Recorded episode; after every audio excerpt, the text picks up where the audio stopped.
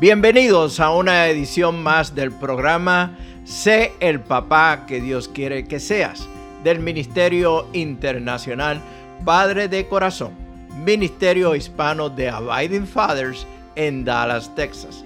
Para información del Ministerio Padre de Corazón, se pueden comunicar por mensaje de texto o voz al número de teléfono 214-533-7899. 214-533-7899. También nos pueden enviar un correo electrónico a rafi arroba padredecorazon.org. Rafi con Y al final rafi arroba padredecorazon.org.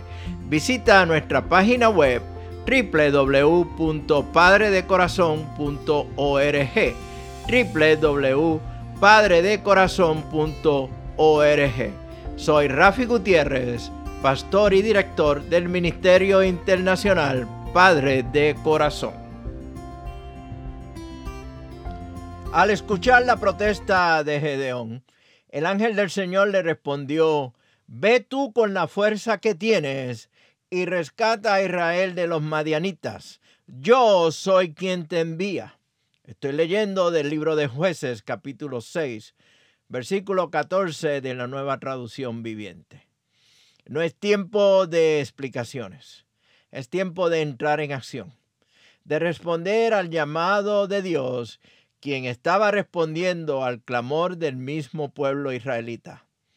Tal vez Gedeón vio que el ángel habló con un tono de ironía al llamarlo varón esforzado y valiente, y al decirle, ve con tu fuerza y salvarás a Israel de la mano de los madianitas.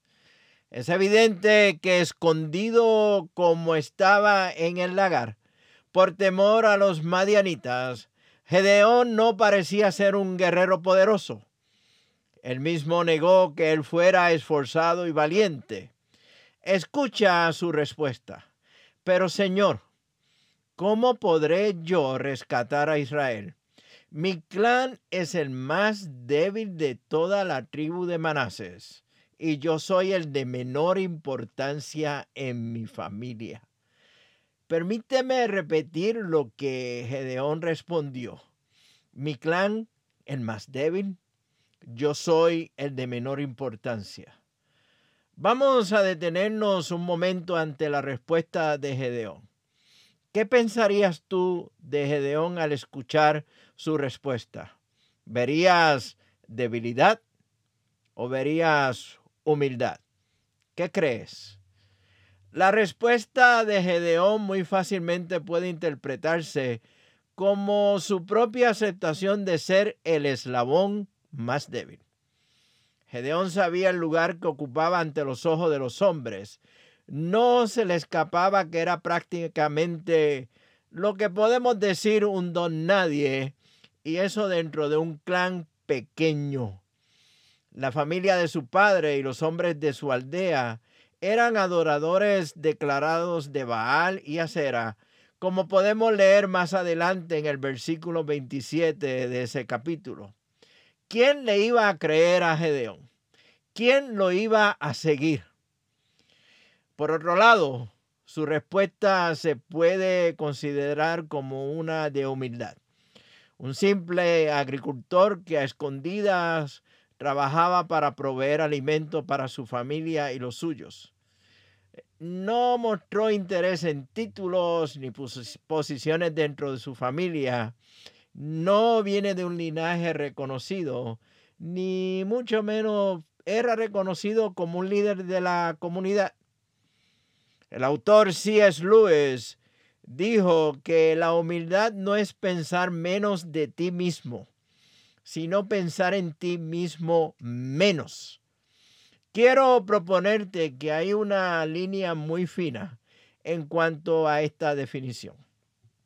Muchas veces esta línea fina ha sido marcada por las influencias culturales y o de nuestros familiares directos. Por ejemplo, Mi abuela, la señora Ramona Villanueva, influyó mucho en mí al enseñarme en mostrar siempre humildad hacia los demás, al no pensar en mí como mejor que los otros. Me enseñó que la arrogancia no tenía lugar en mi vida. Por otro lado, mi padre influyó en mí un sentido de pensar menos de mí mismo. Los logros, decía él, en la vida serían utilizados en mi contra y que no estábamos llamados para asumir un rol de liderazgo. En su opinión era mejor estar escondido y simplemente proveer para los nuestros sin tener que hacernos visibles. Al escuchar la respuesta de Gedeón, mi tendencia es a pensar que, que Gedeón estaba más en el lado de pensar menos de él mismo en ese lado de la línea fina de la humildad.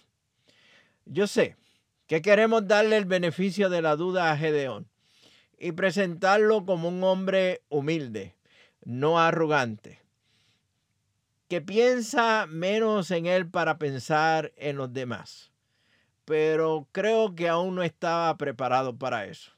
No creo que había aún cruzado esa línea. ¿Y tú? ¿Qué crees? Ahora, de esto yo sí estoy seguro. Dios sabía que él había puesto en el futuro líder, en Gedeón, las capacidades que ni él mismo ni Gedeón mismo conocía. Las capacidades de Gedeón podrían desarrollarse gracias a que la otra parte del saludo era igual de cierta. Dios estaría con él. Dios lo enviaba y él sería quien le permitiría propinar a los madianitas un golpe mortal, de manera que cayeran todos juntos como un solo hombre. Como el Creador sabía, el hijo de Joás tenía madera de líder militar y por supuesto a Dios no le falta poder para librar a Israel. Sin embargo, para bien de su siervo y para su propia gloria, Primero hizo Gedeón pasar por un proceso de formación de carácter como líder. Samuel Logan, quien fuese comisionado, el segundo puesto de más alto en el muy conocido ejército de salvación, dijo lo siguiente sobre el rol de líder y en específico de su labor en el ejército de salvación. El hacha no puede jactarse de los árboles que ha cortado no puede hacer nada sin el leñador. Él la hizo, la afiló y la usó. El momento en que la pone a un lado se convierte en simplemente hierro viejo. Ah, que yo nunca pierda de vista esto. El líder espiritual de hoy es con toda probabilidad uno que ayer expresó su humildad al trabajar alegre y fielmente en un segundo lugar. No creo que este es el sentir de muchos.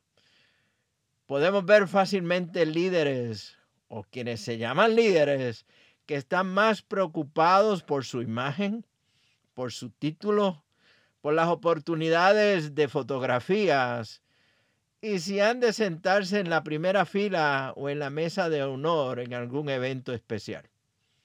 Quiero dejarte con dos pensamientos para que reflexiones sobre ellos en el día de hoy. Primeramente, Dios forma el carácter del hombre cambiando nuestras debilidades en fortalezas, de tal manera que solamente Él y solo Él sea glorificado.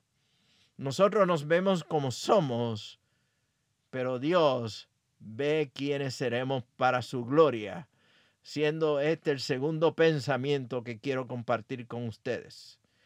Te invito a que me acompañes en la próxima edición de este programa. Sé el papá que Dios quiere que seas, del Ministerio Padre de Corazón, donde estaré compartiendo un poco más de la historia de Gedeón, el eslabón más débil. Este ha sido un programa del Ministerio Internacional Padre de Corazón, Ministerio Hispano de Abiding Fathers con oficinas en Dallas, Texas. Nuestra misión es la de capacitar, motivar y comprometer a los hombres en su rol de padre y líder en el hogar, según lo ha ordenado Dios, haciendo discípulos del Evangelio de Jesucristo. Somos un ministerio internacional, relacional y generacional. Para información del Ministerio Padre de Corazón, se pueden comunicar por mensaje de texto o de voz al número de teléfono 214-533-7899. 214-533-7899. O enviarnos un correo electrónico a rafi arroba. Rafi con Y al final. Rafi arroba padredecorazon.org. Puedes visitar nuestra página web www.padredecorazon.org www.padredecorazon.org Soy Rafi Gutiérrez, pastor y director del ministerio Padre de Corazón y les agradezco grandemente que nos hayan acompañado en esta edición del programa Sé el papá que Dios quiere que tú seas del Ministerio Internacional Padre de Corazón. Nos vemos próximamente en el barrio.